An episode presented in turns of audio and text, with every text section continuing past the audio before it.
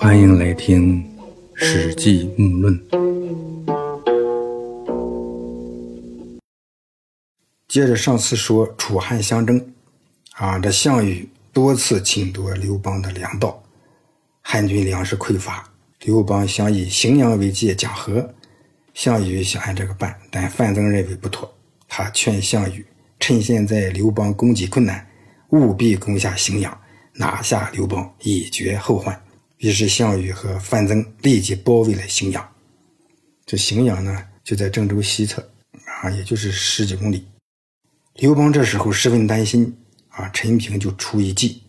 这一计啊，就和当年李斯给秦始皇提出的一些计策差不多，就是离间对手的内部关系，分化项羽的力量，去拿掉项羽的左膀右臂，那就好对付了。这个陈平呢，就是前面提到的鸿门宴上刘邦和樊哙离席，项羽派出去找刘邦的那个都尉。这个都尉呢，就是主管军事的官职。这陈平啊，原来是项羽的人，入关以后，鸿门宴上的时候呢，还跟着项羽，但是现在呢，人家是刘邦的主要谋士。陈平呢，是阳武县人，也就是现在河南原阳县东南的那个地方，穷苦出身，喜欢读书。他一开始呢，在魏王手下做事后来才投奔项羽，跟随项羽入关，还被封为信武君。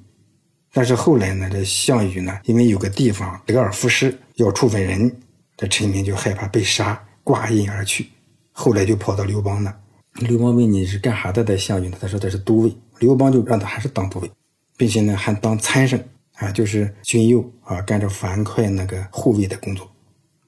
陈平这个人呢，长得帅，但人品不太好，喜欢读书，善出奇计，啊，刘邦呢经常用他的计谋。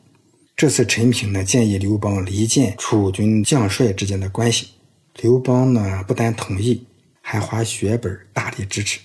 刘邦给了陈平黄金四万斤，金呢在汉代一斤，呃，差不多就是现在的二百五十多克。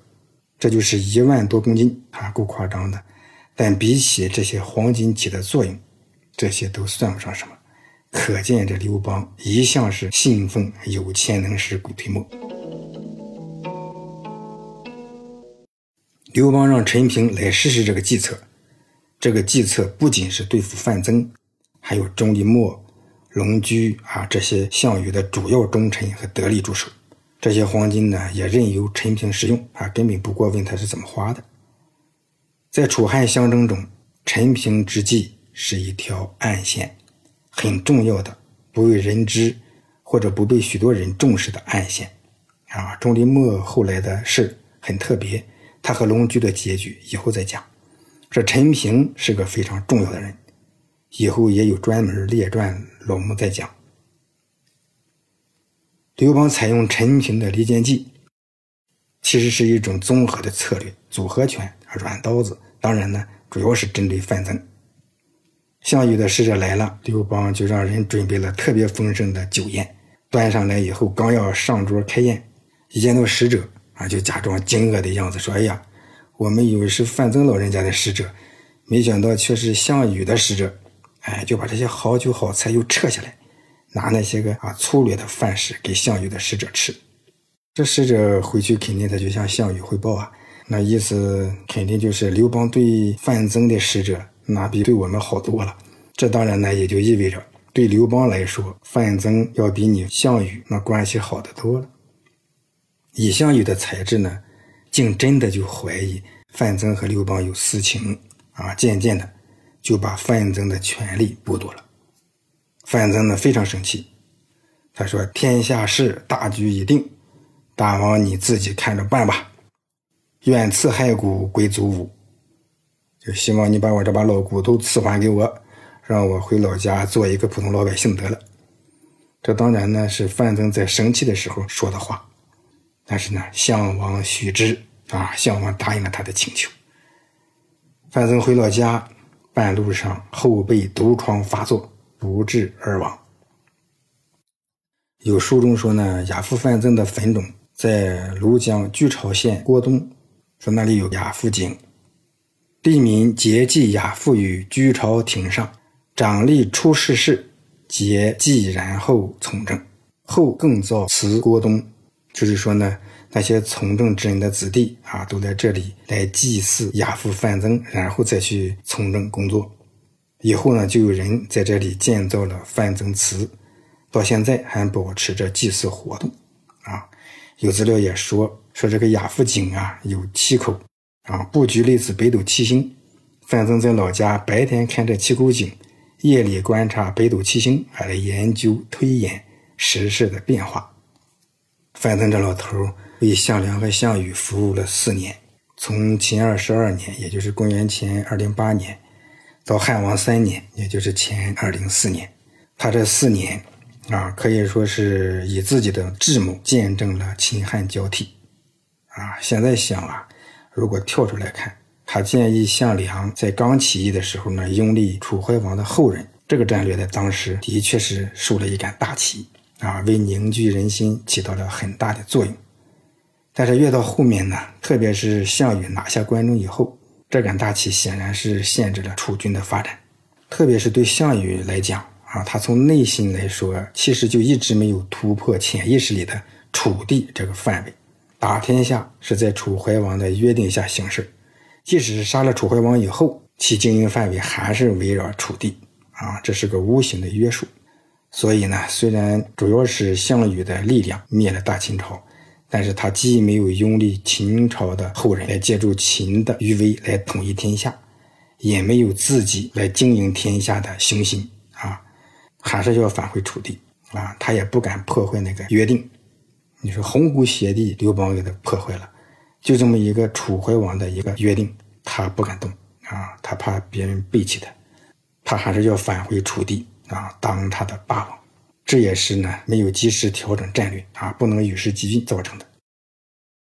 范增呢，虽然被项羽尊为亚父，但是呢，他出山这四年那是没少生了气啊，最后落了个这。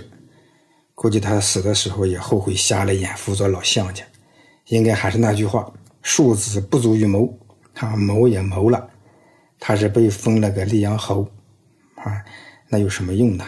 辅佐了一个扶不起的霸王，最后连老家都没回去啊，死在了外面。再说项羽把刘邦死死的围在了荥阳城，汉将纪信主动请求假扮刘邦。纪信呢，就是从鸿门宴上跟着刘邦顺着芷阳小道跑回去的那四个人之一，啊，这都是刘邦最信得着、最依赖的人。纪信坐着刘邦的专车，趁夜从荥阳城的东门跑出来，还带着两千名身披铠甲的女子假扮的汉军。这楚兵都围上来以后，这纪信还说：“哎呀，城中粮食已经吃光了，汉王要投降了。”楚军呢一起欢呼祝贺胜利。这时候，刘邦已经带着几十名骑兵从城的西门逃出，奔城皋而去。啊！项羽见到纪信，还问刘邦在哪儿呢？纪信说：“我家大王早已出城去了。你们这群傻老猫！”项羽那气得把纪信给烧死了。刘邦逃出咸阳以后，遇到九江王秦布，边走边收集那些散兵败将，又进入城皋。项羽又进兵包围城皋。刘邦带着夏侯婴这两个人出了城皋北门，渡过黄河，去投奔张耳、韩信的部队，然后再抵抗，阻断了楚军西进的去路。啊，又是领着夏侯婴跑的。这时候呢，彭越也不老实，总是出来惹麻烦。项羽又是亲自率兵东进攻打彭越，刘邦派人去增援彭越，烧毁了楚军的粮食辎重。项羽打败援兵，赶跑了彭越，刘邦又渡过黄河，再拿回陈皋，占有了敖仓这个大粮仓。项羽回过头来，在东广武与汉军隔着广武涧扎下营来，两军各自坚守，持续了好几个月。这广武涧呢，在河南省广武山上，是一条由南向东北的沟壑。原来西边有汉王城，东边有霸王城。后来呢，这彭越几次往返两地，断绝了楚军的粮道。项羽为此深感忧虑。这彭越呢，这个人脑袋很好用，他是昌邑人。昌邑那个时候呢，属于党军。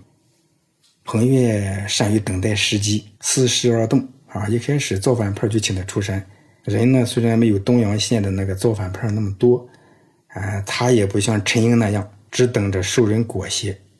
彭越他是拿捏着啊，不随便答应这些人。后来还是同意出山带大家打天下。他为了让这些人听话，杀了爽约的人来立威，啊，约好几点到，你没有到，迟到了杀啊！这是起义造反，那不是请客吃饭。他杀了这几个人，大家呢就有纪律了。这有了纪律，这队伍就好带了。彭越呢，他就这样啊，凑了千八人的队伍。后来他的队伍呢发展到一万多人，还是自己干，他不依附别人。到后来呢，刘邦赐给将军的印信，彭越呢就来为刘邦卖命。现在呢，他替刘邦打游击，攻击楚军的粮道。这人后来呢，还因为帮刘邦卖命不积极、不主动，被刘邦给流放了。最后呢，被吕后又骗回来杀了。现在呢，彭越断绝了楚军的粮道，乌梁军心难稳呐。项羽为这事深感忧虑，他做了一张高腿案板，把刘邦老爹放在上面，向刘邦喊话，说：“现在你如果不赶快投降，我就把你爹煮死。”